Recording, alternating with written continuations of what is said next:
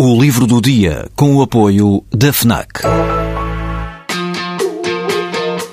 Perdes a tua vez na fila, mas chegas primeiro ao último smartphone do mercado.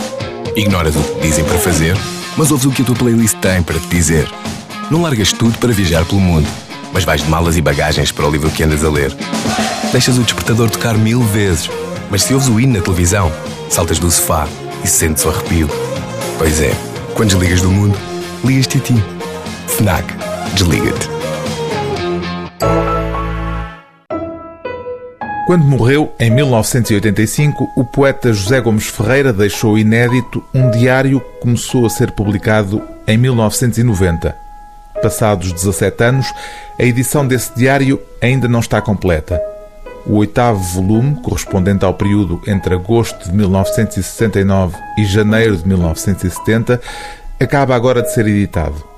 Nele encontramos a inevitável trivialidade dos Dias Comuns, título genérico do diário, tricas do meio literário e a indignação política do autor num momento em que Marcelo Caetano já tomou o poder, substituindo Salazar, mas em que Salazar, depois de ter caído da cadeira, em sentido simultaneamente figurado e literal, ainda pensa que manda. Uma situação que tem para José Gomes Ferreira potencial literário. Que admirável tema para o Raul Brandão, exclama o poeta a 27 de setembro de 1969 e continua. O Salazar hemiplégico, meio tonto e zaranza, a mandar em coisa nenhuma no meio de fantasmas que se reúnem em casa do presidente em conselhos de ministros espectrais. Enquanto prepara a edição do livro de contos Tempo Escandinavo, o escritor vai lendo outros autores e anotando amizades e animosidades. Os amigos mais chegados são Carlos de Oliveira e Augusto Abeleira. Em relação a David Mourão Ferreira e a Virgílio Ferreira, transparece uma certa desconfiança por razões políticas. Agostina é descrita como uma grande escritora, mas classificada pura e simplesmente como fascista. Apesar da militância política e da dedicação à literatura, os maiores entusiasmos deste diário são, no entanto, musicais. A atmosfera, para mim, escreve José Gomes Ferreira, compõe-se de oxigênio, azoto e música. Mas nem toda a música.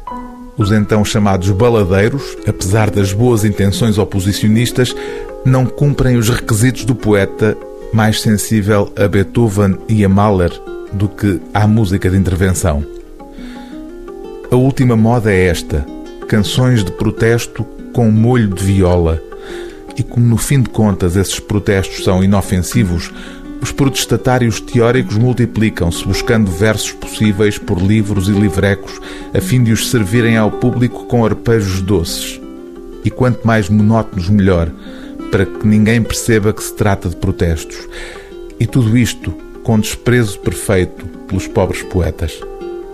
O livro do dia TSF é o volume oitavo de Dias Comuns, livro das insónias sem mestre, de José Gomes Ferreira, edição Don Quixote.